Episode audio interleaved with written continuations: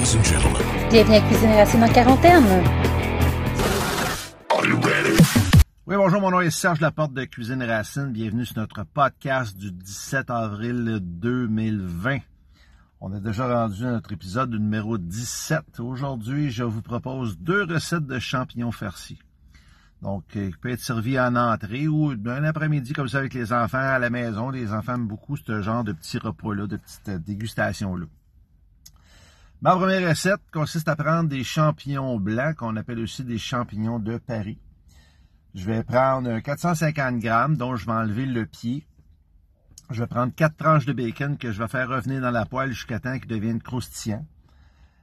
Et par la suite, ça va faire partie, le bacon va faire partie de mon premier ingrédient de mélange. Et je vais prendre euh, 250 grammes de fromage à la crème. Et si ça vous tente, on peut prendre aussi un 50 grammes de fromage bleu qu'on pourrait tout mélanger ça. Bacon prêt, on a nos deux fromages ou seulement qu'un fromage. Je mélange le tout et je vais mettre ça dans la cavité du champignon.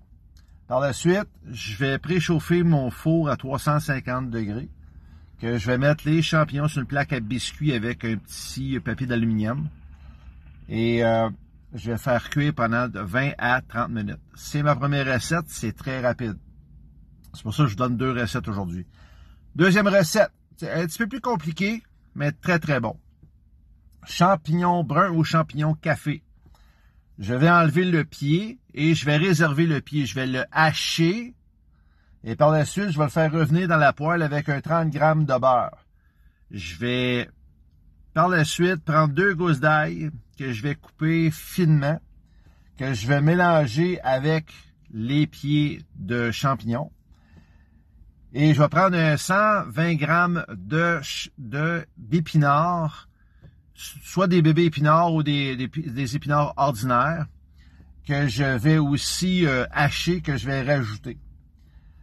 Pendant ce temps-là, je vais faire un petit mélange de fromage. Fromage à la crème, je vais en avoir besoin de 230 grammes et un 25 grammes de parmesan.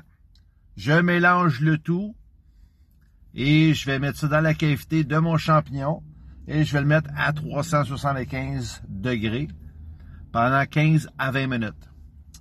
Vous pouvez nous suivre sur Facebook, sur Twitter, sur Instagram, sur Pinterest. Vous pouvez nous suivre sur notre site Internet.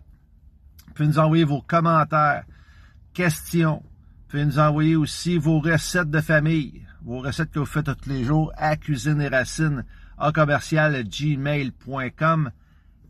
Cuisine et Racines au pluriel. Merci, bonne journée, prenez soin de vous. Bye!